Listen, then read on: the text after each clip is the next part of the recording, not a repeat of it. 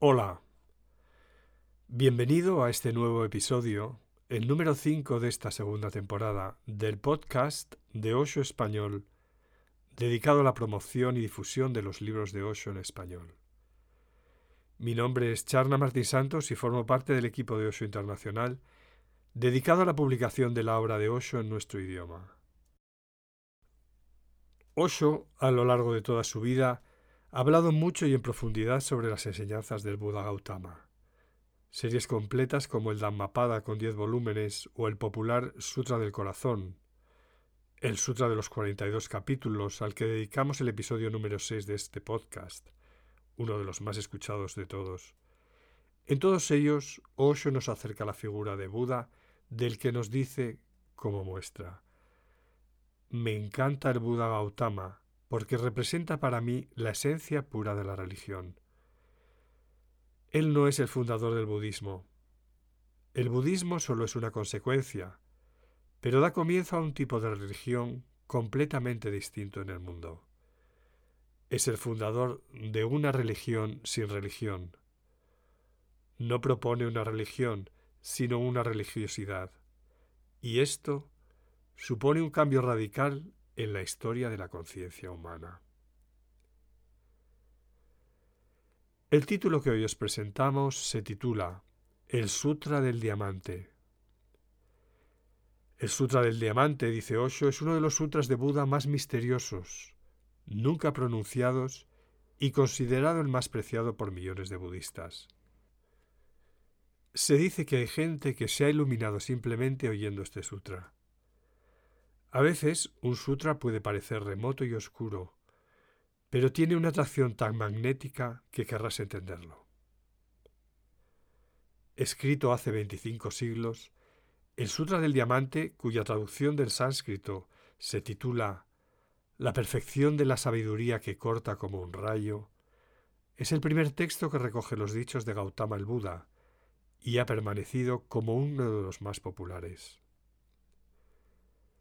Un día, después de que Buda termina su paseo diario recogiendo ofrendas, un monje de los más avanzados se adelanta y le pregunta de qué modo puede ayudar mejor a la humanidad.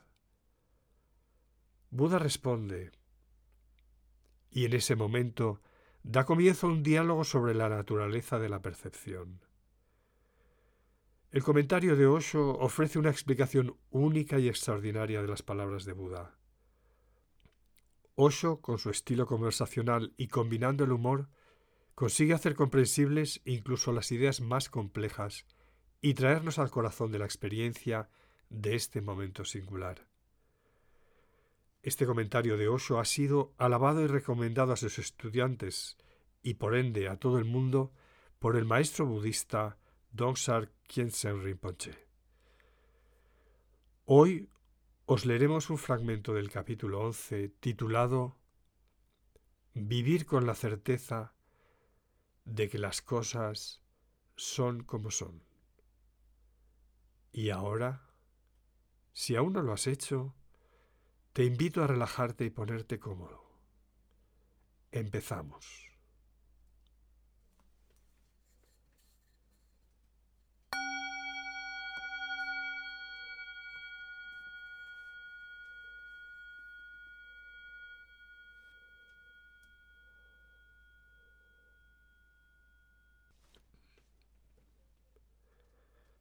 Vivir con la certeza de que las cosas son como son. El Señor preguntó, ¿Tú qué crees, Subhuti? ¿Que al Tathagata se le ocurre pensar que el Dharma ha sido demostrado por mí? Subhuti, quien quiera que diga que el Tathagata ha demostrado el Dharma, estará hablando falsamente y me estará desvirtuando por aferrarse a algo que no está ahí. ¿Y por qué? Porque ahí no encontrarás el menor Dharma. Por eso se denomina la máxima, correcta y absoluta iluminación. Es más, Subhuti, ese Dharma es idéntico al ser y no se diferencian en lo más mínimo. Por eso recibe el nombre de la máxima correcta y absoluta iluminación. Siendo idéntica al ser por la ausencia de un ser, de un yo, de un alma o de una persona, la máxima correcta y absoluta iluminación es conocida plenamente como la totalidad de todos los dharmas favorables. ¿Tú qué crees, Subhuti, que a un Tathagata se le ocurre pensar que todos los seres han sido liberados por mí? No deberías interpretarlo así, Subhuti. ¿Y por qué? Porque no hay ni un solo ser que el Tathagata haya liberado. A continuación, en esta ocasión, el Señor enseñó las siguientes estrofas. Aquellos que viendo mi forma me vieron a mí, los que me siguieron por mi voz, se equivocaron en sus esfuerzos, y esas personas no me verán. Se debería ver a los Budas por el Dharma, y de sus cuerpos dármicos proviene su guía. Sin embargo, la verdadera naturaleza del Dharma no se puede discernir, y nadie puede tener conciencia del Dharma como un objeto. Quien quiera que diga que el Tathagata viene o va, se levanta, se sienta o se tumba, no ha entendido el significado de mi enseñanza. ¿Y por qué? Porque Tathagata es el nombre que recibe aquel que no ha ido a ningún sitio ni ha venido de ningún sitio. Por eso se le llama el Tathagata, el Arhat, el que está plenamente iluminado. Recapitulando, el Señor dijo, el Tathagata habla de acuerdo a la realidad, habla la verdad, habla de lo que es y no al contrario. Subhuti, Tathagata es sinónimo de ser lo que eres de verdad. La expresión las cosas son como son tiene una enorme importancia en el enfoque budista de la realidad. Para el budismo, esta expresión tiene tanta importancia como Dios para otras religiones. El término budista para designar que las cosas son como son es tatata, Significa ver las cosas tal como son, sin adoptar ninguna actitud, sin formarse una opinión, sin juzgar ni criticar. La meditación budista consiste en ver las cosas tal como son. Es un método muy práctico y profundamente efectivo. Buda les dijo a sus discípulos, observar las cosas tal como son sin interferir. Te duele la cabeza, por ejemplo. En cuanto lo notas, enseguida surge una opinión de que eso no está bien. ¿Por qué me tiene que doler la cabeza? ¿Qué tengo que hacer para que se me quite el dolor? Inmediatamente te empiezas a preocupar. Y ya te has formado una opinión. Estás en contra del dolor y lo empiezas a reprimir. Lo intentas controlar químicamente con una aspirina o una novalgina. O lo intentas reprimir en tu conciencia no haciéndole caso, olvidándote de él. Te pones a hacer otra cosa para distraerte y olvidarte.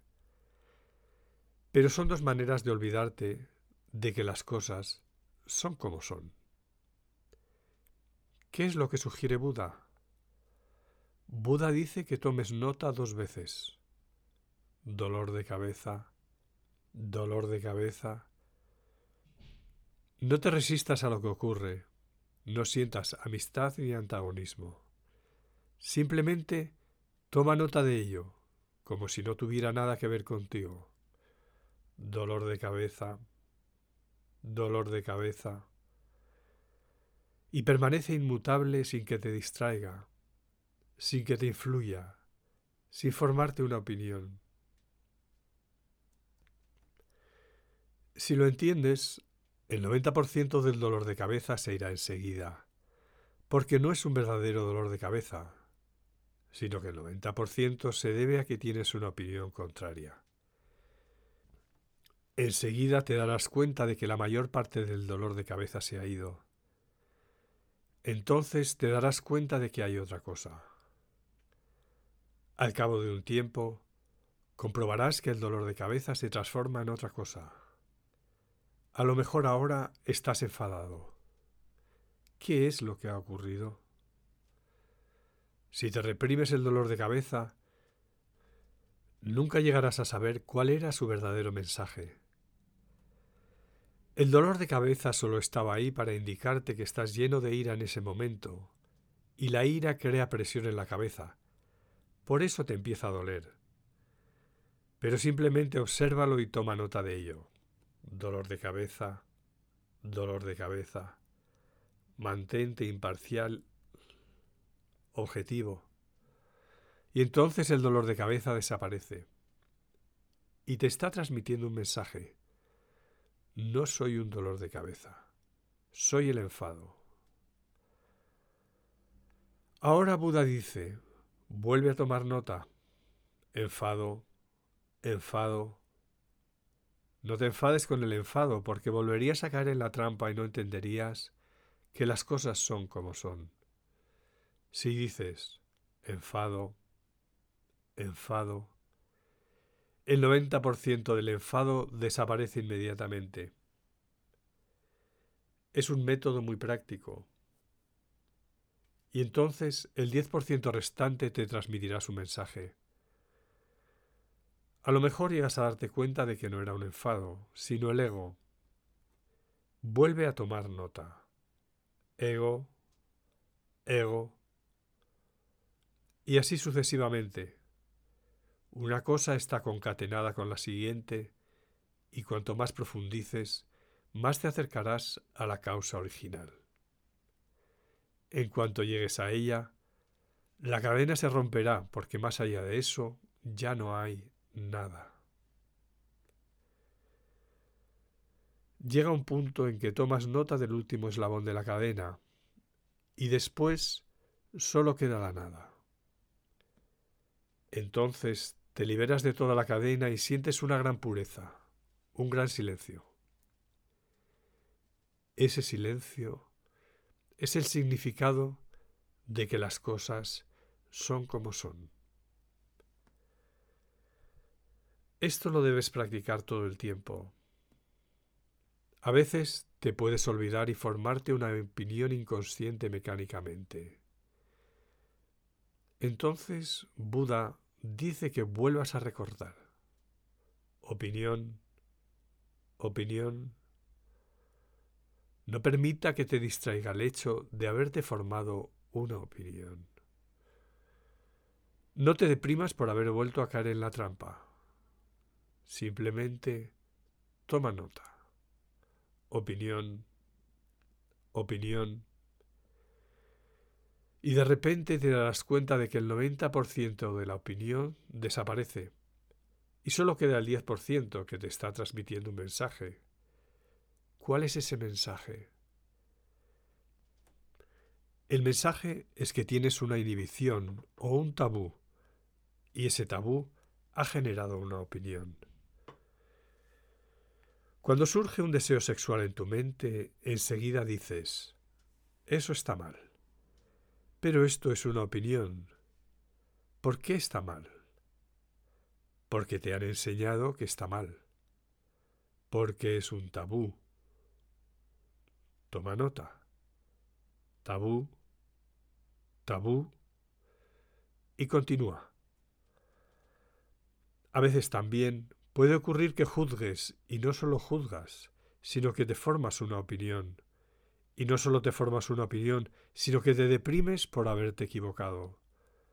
Vuelve a tomar nota.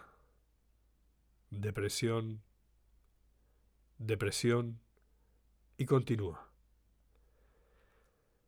En cuanto seas consciente de algo, en el punto que sea, toma nota a partir de ahí. Simplemente toma nota y déjalo ahí. Pronto te darás cuenta de que la maraña de la mente ya no está tan enmarañada como de costumbre. Hay cosas que empiezan a desaparecer. Hay momentos en los que ves las cosas tal como son. Momentos de tatata, en los que simplemente estás ahí. La existencia está ahí, y entre tú y la existencia no hay ninguna opinión. El pensamiento no interfiere en lo que hay ni lo contamina. La existencia está, pero la mente ha desaparecido. Este estado de no mente es el significado de que las cosas son como son. Buda dice que un tatágata es sinónimo de ser lo que es. Es sinónimo, pero no quiere decir que posea esa cualidad, sino que él es lo que es. Buda dice, un tatágata habla de acuerdo a la realidad. No puede hacer otra cosa. No es que elija hablar de acuerdo a la realidad, sino que no tiene otra elección. Todo lo que es verdad habla a través de él. Él no está eligiendo esto es verdad y lo debería decir, y esto no es verdad y no lo debería decir. Si surgiera esta elección, eso implicaría que todavía no eres un Buda. Un tatágata habla porque no tiene elección. De manera que no es que el tatágata hable de la verdad. De hecho, se debería decir de este modo. Todo lo que diga un tatágata es la verdad. Habla de acuerdo a la realidad. De hecho, la realidad habla a través de él. Él solo es un vehículo, un bambú hueco. La realidad canta su canción a través de él. Él no tiene una canción propia. Todas sus opiniones han desaparecido y él mismo ha desaparecido. Él simplemente es espacio. La verdad puede llegar al mundo a través de él. La verdad puede descender al mundo a través de él. Él habla de la verdad. Habla de lo que es. Yata Butam. Él habla de lo que hay, sea lo que sea. No tiene un pensamiento acerca de ello, nunca interfiere, no se deja nada y no añade nada. Es un espejo un espejo refleja todo lo que se ponga delante. Esta cualidad de reflejar es el significado de que todo es lo que es. Subhuti. Tathagata es sinónimo de ser lo que eres de verdad. ¿Y por qué dice ser lo que eres de verdad? ¿Acaso puede no ser verdad? Sí, podrías practicarlo. De alguna manera, con la práctica puedes cultivar la cualidad de ser lo que eres, pero no será de verdad. Ser lo que eres de verdad no se puede cultivar. Es algo que sucede. ¿Qué quiero decir, por ejemplo, cuando digo que puedes cultivarlo? puedes tomar la decisión de que solo hablaré de la verdad, sea cual sea la consecuencia. Hablaré de la verdad aunque me cueste la vida. Y hablas de la verdad, pero eso no es ser lo que eres de verdad, sino una decisión que tú has tomado. Dentro de ti ha surgido algo que no es verdad. Y sigues ocultando que no es verdad diciendo, He decidido decir la verdad aunque arriesgue mi vida. Estás haciendo un esfuerzo. La verdad se ha convertido en algo que te da prestigio. En el fondo de tu ser estás deseando ser un mártir.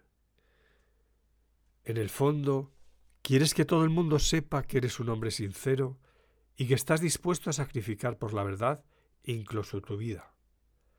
Eres una persona especial, un Mahatma, y podrás sacrificar tu vida, pero eso no es ser lo que eres de verdad. Ser lo que eres de verdad no es algo que puedas elegir.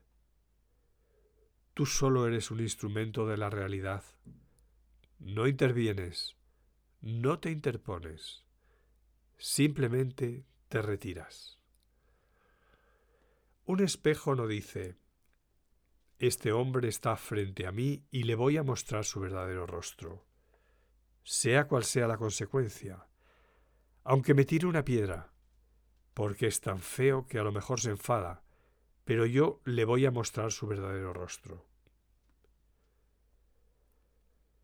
Si un espejo pensara así, ya no sería un espejo, estaría interviniendo la mente.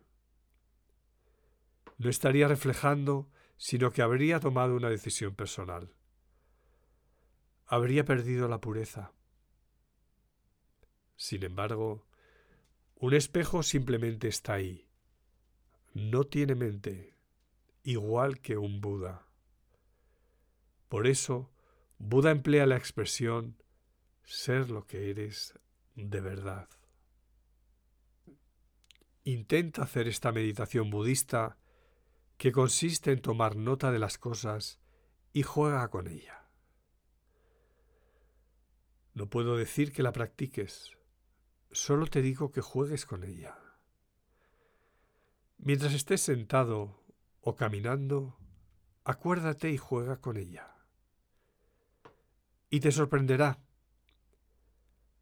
porque Buda le ha entregado al mundo una de las mejores técnicas para penetrar en lo más hondo de tu ser. El psicoanálisis no profundiza tanto. Se basa en algo parecido, en la libre asociación de ideas. Pero es más superficial, porque la presencia del otro es un impedimento. El psicoanalista está ahí y aunque esté sentado detrás de una mampara, tú sabes que está ahí. El hecho mismo de saber que hay alguien te dificulta el proceso.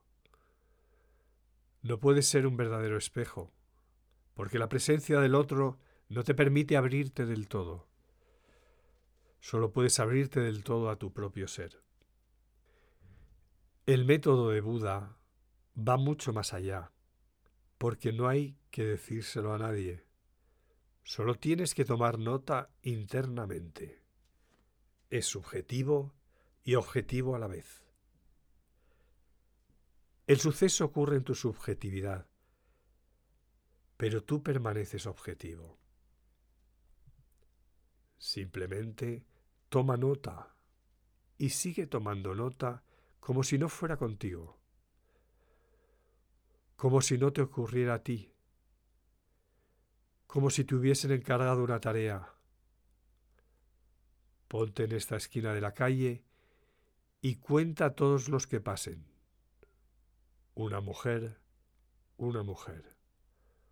Un perro, un perro un coche, un coche. Tú no tienes que hacer nada, no tienes que implicarte. Tú te quedas absolutamente al margen, distante. Y una cosa te irá llevando a la otra, hasta que, en algún momento, llegarás a la verdadera causa de una determinada cadena.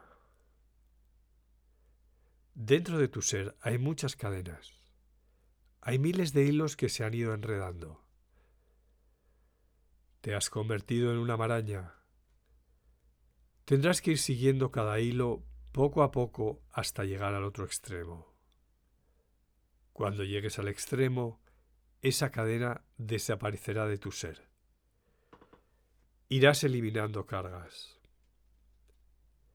Y de repente un día sucede Desaparecen todos los hilos porque has ido examinando los motivos que los creaban. Solo eran el efecto. Un día, cuando hayas examinado todas las causas, cuando hayas observado todo, todos los trucos que emplea la mente, las trampas y la astucia, los engaños y las artimañas. La mente desaparecerá como si nunca hubiese existido. Hay un famoso sutra en el que Buda habló de la mente, de la vida, de la existencia. Este es uno de los sutras más extraordinarios. Dice, piensa en la mente como si fuera un conjunto de estrellas, un defecto de la vista, una lámpara, un espectáculo de ilusionismo, unas gotas de rocío o una pompa de jabón, un sueño, un relámpago o una nube. Así es como deberíamos ver lo que está condicionado.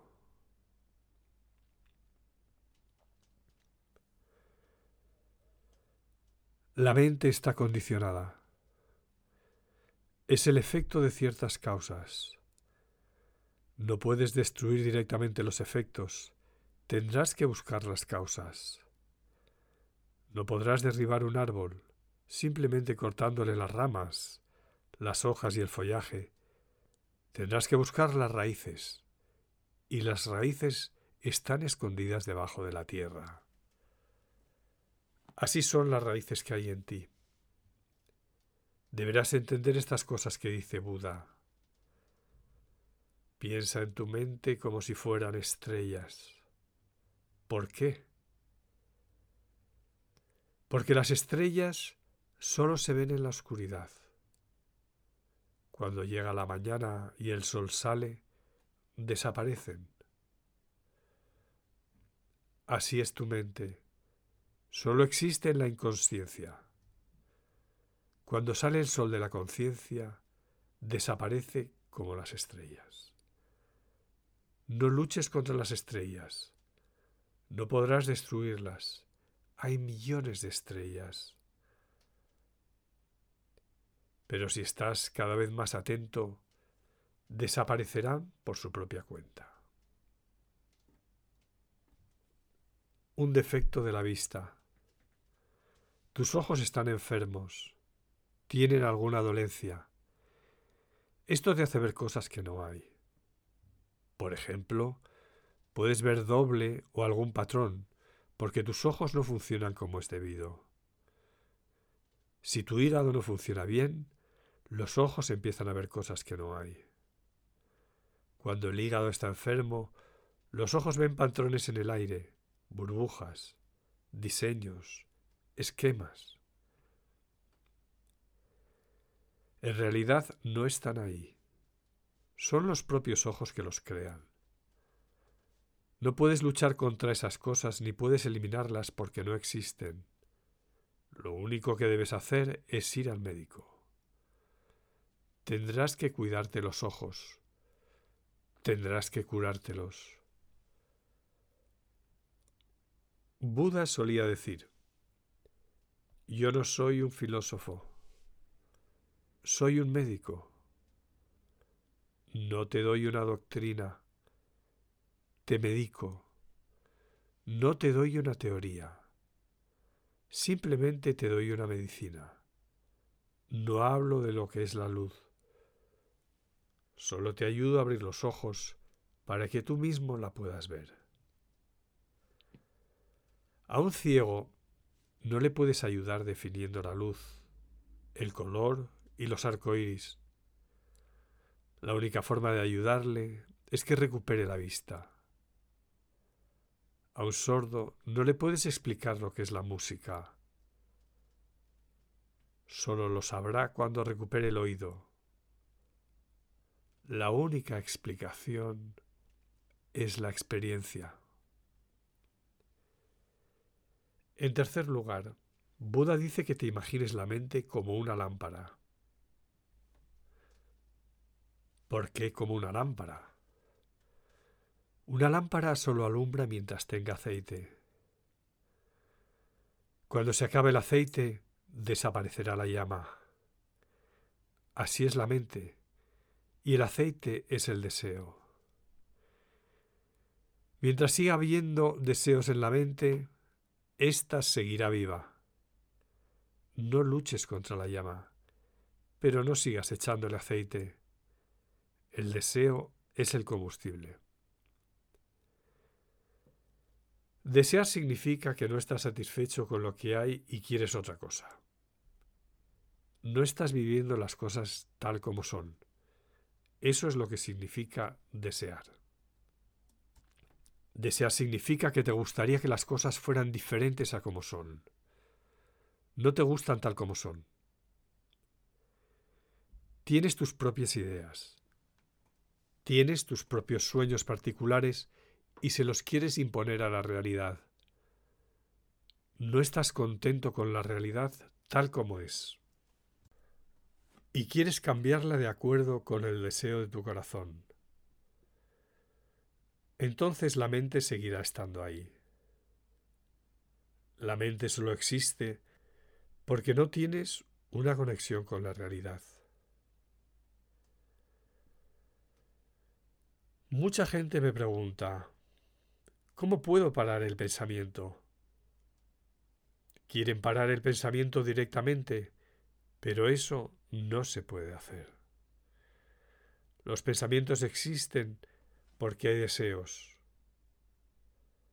Hasta que no entiendas el deseo y renuncies a él, no podrás dejar a un lado el pensamiento, porque es una consecuencia. Primero surge el deseo. Ves pasar un coche precioso y surge un deseo.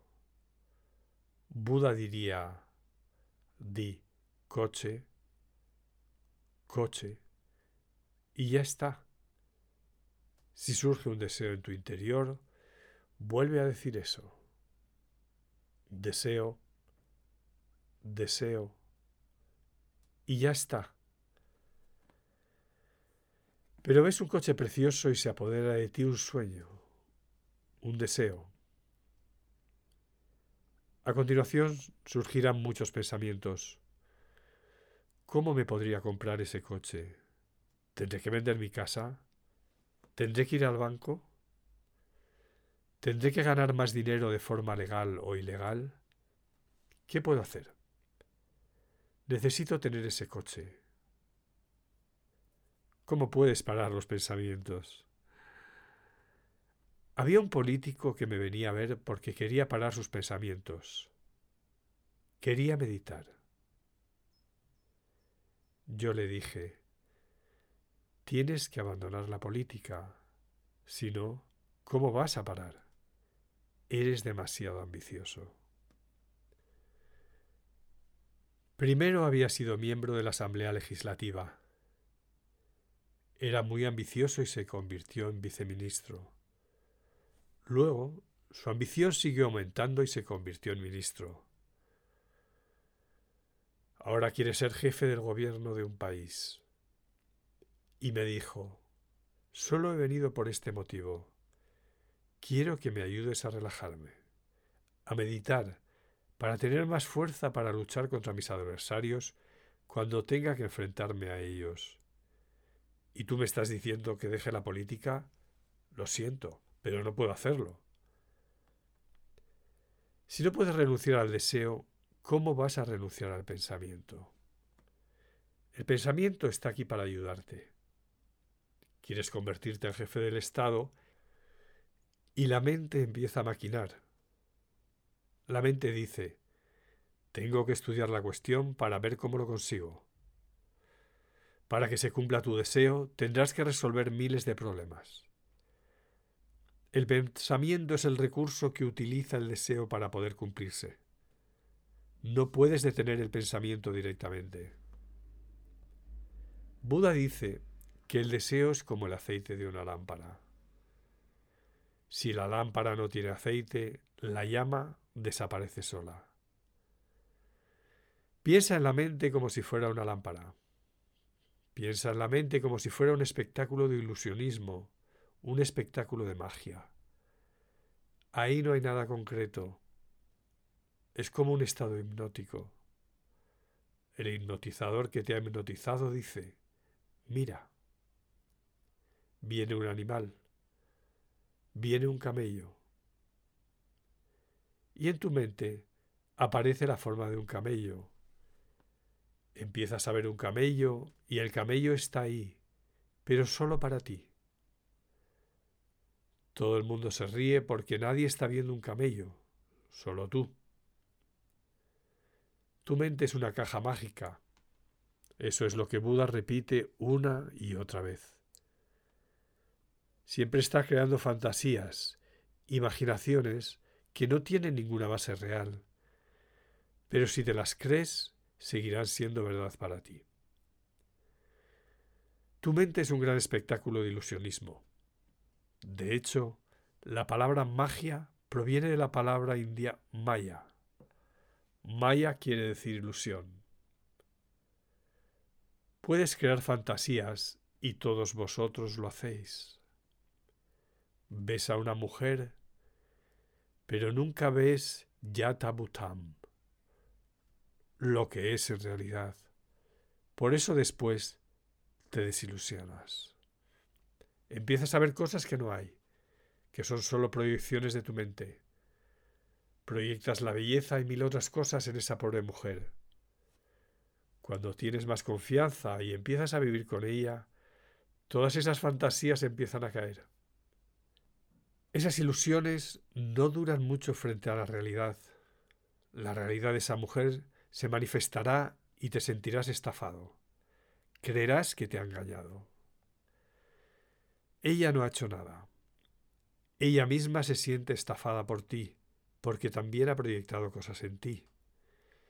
Pensaba que eras un héroe, Alejandro Magno o algo así, un hombre especial, y resulta que solo es un cobarde y nada más. Ella creía que eras una montaña y no eres ni un pequeño montículo. Se siente estafada. Los dos os sentís engañados. Los dos estáis decepcionados. Me contaron que una mujer fue a la oficina central de desaparecidos. Mi marido desapareció anoche, declaró. Haremos todo lo posible para encontrarlo, le aseguraron los funcionarios. ¿Nos podría pasar una descripción de esa persona? Bueno. La mujer hizo una pausa y luego siguió diciendo Mide un metro cincuenta, Lleva gafas de muchas dioptrías. Es calvo. Bebe mucho. Tiene la nariz roja y voz de pito. Entonces se paró a pensar un momento y dijo Creo que es mejor dejarlo. Olvídelo. Esto es lo que pasa cuando ves la realidad. Y entonces dices Creo que es mejor dejarlo. Olvídalo. El problema es que no ves y siempre estás proyectando. Un día, el mula Nasruddin me dijo, mi tío vivió muchos años en Italia. Murió por el vino, las mujeres y la canción. Nasruddin, le dije, nunca habría pensado que tu tío se parecía tanto a Omar Khayyam. Cuéntame algo más de tu tío. Me interesa. El Mullah Nasruddin dijo, en realidad no es tan romántico como crees. No te voy a ocultar la realidad, Osho. Te voy a contar la verdad. Un día se puso a cantar una canción muy soez debajo de la ventana de una mujer casada y entonces salió el marido y le estampó en la cabeza una botella de Chianti. Murió por el vino, la mujer y la canción. Esto es lo que nos suele pasar. La realidad no es decepcionante. La realidad siempre es gratificante. Pero nos decepcionamos porque queremos imponerle nuestras fantasías a la realidad. Buda dice que es un espectáculo de ilusionismo. Ten cuidado. Tu mente hace magia. Te muestra cosas que no hay que nunca ha habido.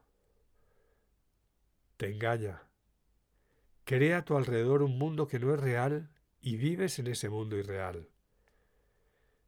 Este mundo, con sus árboles, sus pájaros, sus animales y sus montañas, no es irreal, pero el mundo que crea tu mente sí lo es.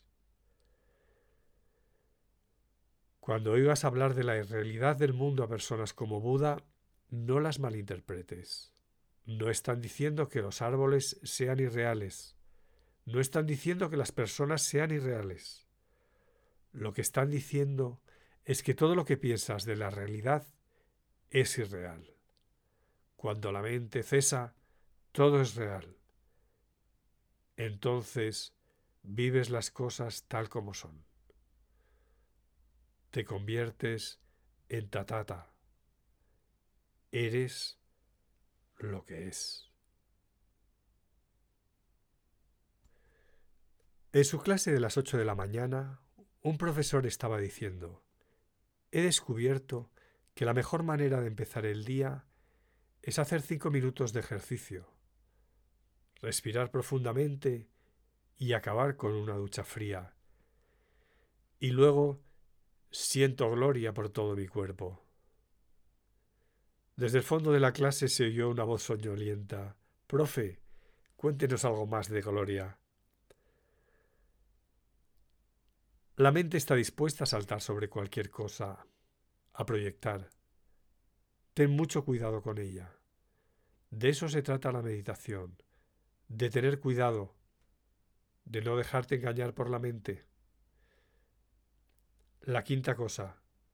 Piensa en la mente como si fuera rocío, gotas de rocío muy frágiles. Las gotas de rocío solo duran un momento. En cuanto llega el sol de la mañana se evaporan. Si llega una brisa se escurren y desaparecen. Así es la mente. No sabe qué es la realidad, no sabe qué es la eternidad.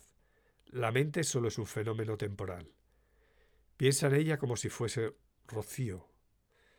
Sin embargo, piensas en ella como si fuese un montón de perlas o diamantes, como si se fuese a quedar. No hace falta que creas en Buda, solo observa tu mente. No permanece igual ni dos instantes consecutivos. Va cambiando. Es un flujo. En un momento es una cosa y en otro momento es otra. En un momento estás profundamente enamorado y en otro momento odias profundamente. En un momento eres muy feliz y en otro momento eres muy infeliz. Solo observa tu mente. Si te aferras a esta mente siempre estarás en un estado de confusión, porque no puedes quedarte en silencio. Siempre está ocurriendo algo. No puedes experimentar la eternidad, que es lo único que te puede satisfacer. El tiempo es cambio permanente. Y en sexto lugar, piensa en tu mente como una burbuja.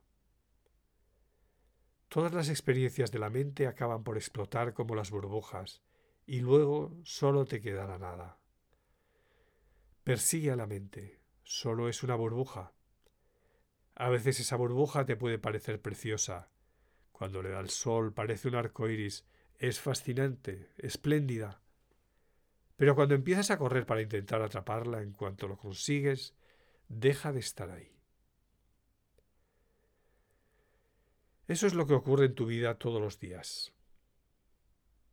Vas corriendo detrás de esto y de aquello y en cuanto lo tienes ya no es lo mismo. Desaparece toda la belleza porque esa belleza solo estaba en tu imaginación.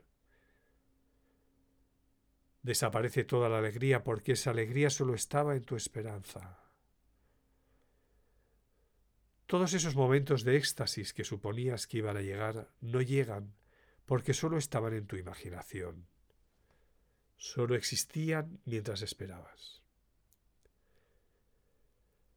La realidad es completamente distinta a esas burbujas de tu imaginación y todas explotan. El fracaso nos decepciona, pero el éxito también. La pobreza es frustrante, pero la riqueza también. Pregúntaselo a los ricos. Todo, ya sea bueno o malo, es frustrante, porque todo es una burbuja mental pero vamos persiguiendo burbujas. No solo las perseguimos, sino que queremos que sean cada vez más grandes. En el mundo hay una obsesión especial por querer agrandar las experiencias. Hay una historia relacionada con esto de un grupo de estudiantes de diferentes países a los que les pidieron que escribieran una redacción individual sobre el elefante. El estudiante alemán escribió sobre el empleo del elefante en las guerras. El estudiante inglés habló del carácter aristocrático del elefante. El estudiante francés habló de las relaciones sexuales de los elefantes. El indio habló de la actitud filosófica del elefante. Y el tema que eligió el americano era cómo obtener elefantes mejores y más grandes. La mente siempre está pensando en agrandar las cosas. La mente es americana. Una casa más grande, un coche más grande. Todo tiene que ser más grande. Y lógicamente, cuanto más grande sea la burbuja, antes explotará. Las burbujas pequeñas que flotan sobre la superficie del agua duran más tiempo, pero las burbujas grandes no flotan mucho. Por eso abunda la desilusión entre los americanos. No hay nadie tan desilusionado como los americanos. La mente americana ha conseguido una burbuja muy grande y ahora explota por todas partes. No hay manera de protegerla, de salvarla, de evitar que explote, y no se puede culpar a nadie porque nadie piensa, era nuestro mayor deseo y lo hemos conseguido. No hay mayor fracaso que el éxito. En séptimo lugar, Buda dice,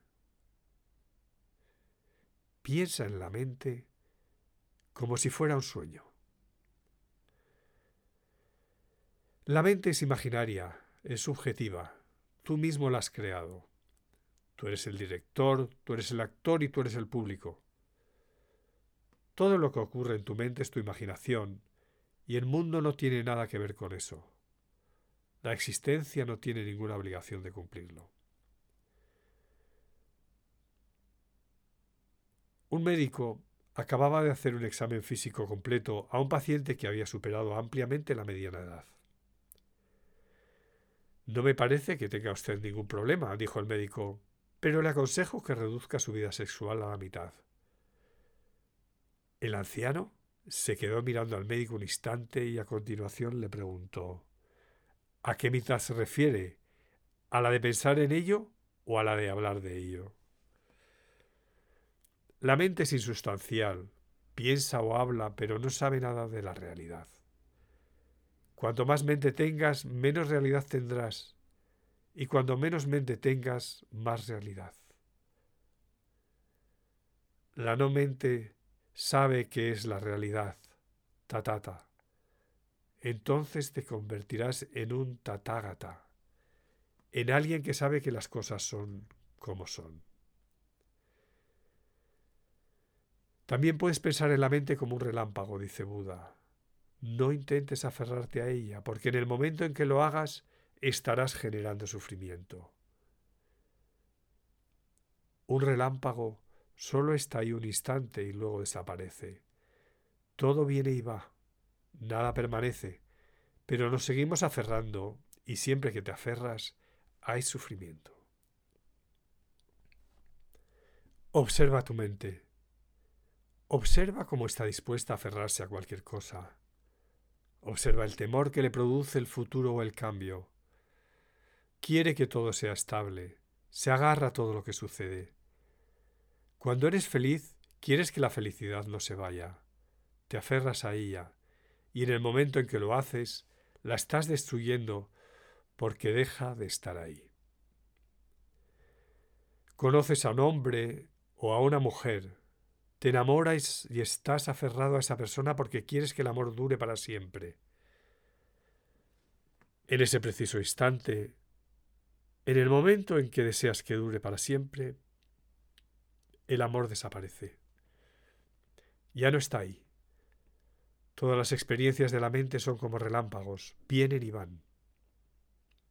Buda dice, simplemente observa. No tienes tiempo de aferrarte a nada. Simplemente observa y toma nota. Dolor de cabeza, dolor de cabeza. Amor, amor. Belleza, belleza. Toma nota. Con eso es suficiente. El momento dura tan poco que no te da tiempo a hacer nada más. Toma nota y sé consciente.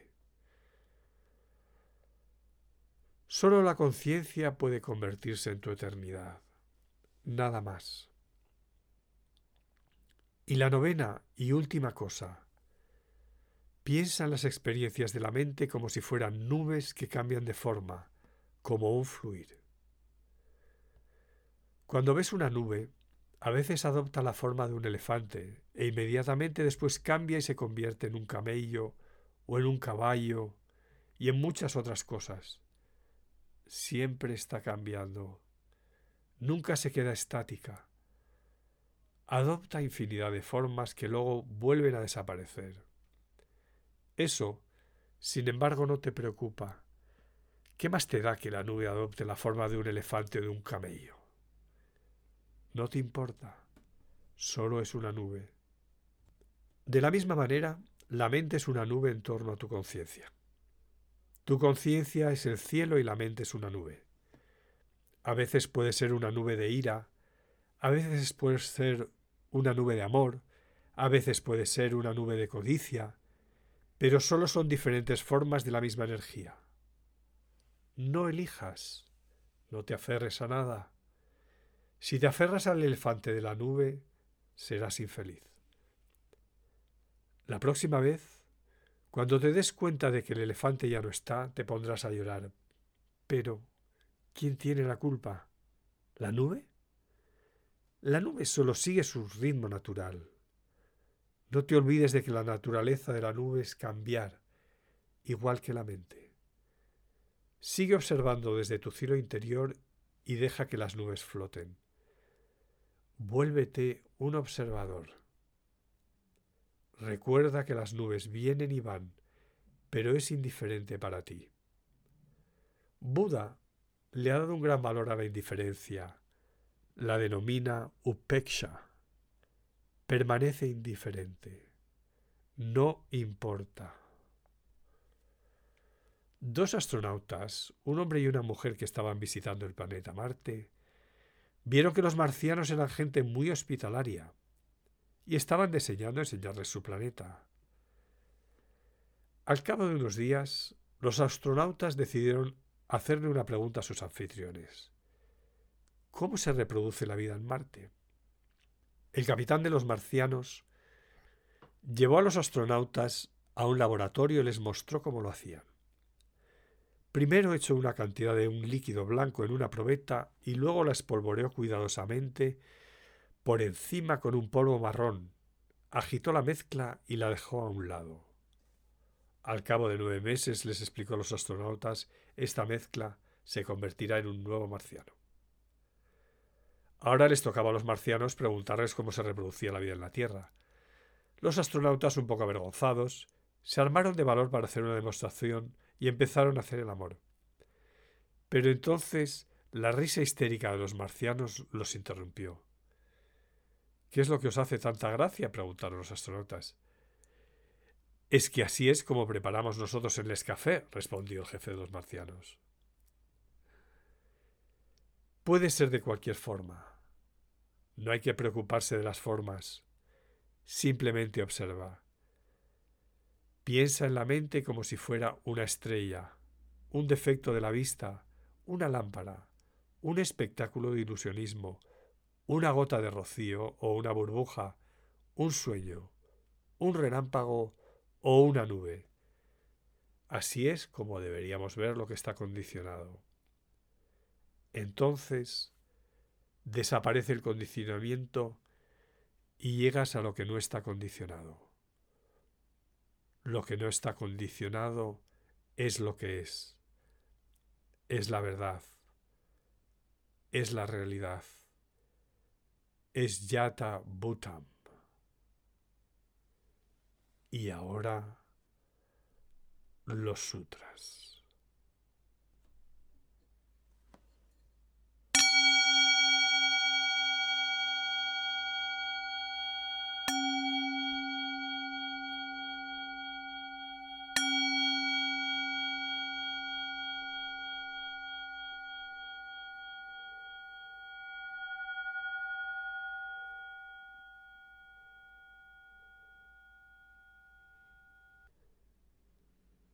Acabamos de leer un fragmento del libro El Sutra del Diamante, publicado en español por Editorial Kairos en una traducción de Esperanza Moriones. El libro lo puedes adquirir en tu librero habitual y en todos los lugares donde venden libros. También puedes encontrarlo en formato electrónico en las diferentes plataformas online al efecto. Muchas gracias por estar ahí. Si estás interesado en estos episodios, suscríbete a nuestro podcast y pasa la voz. También nos puedes encontrar en las redes sociales Facebook, Instagram, Twitter, Pinterest, LinkedIn como Osho Español y además en la web oshoaprendermeditación.com. Visita nuestra página y consulta nuestra agenda de actividades, cursos de meditación y formaciones para facilitadores. También nos puedes hacer llegar tus sugerencias o comentarios o pedirnos que reseñemos un libro en especial a nuestro correo podcast Los textos que hemos leído y algunos otros materiales utilizados son copyright Osho International Foundation www.osho.com barra copyright usados con permisos. Para cualquier otra información sobre Osho, por favor visita osho.com. Hasta pronto.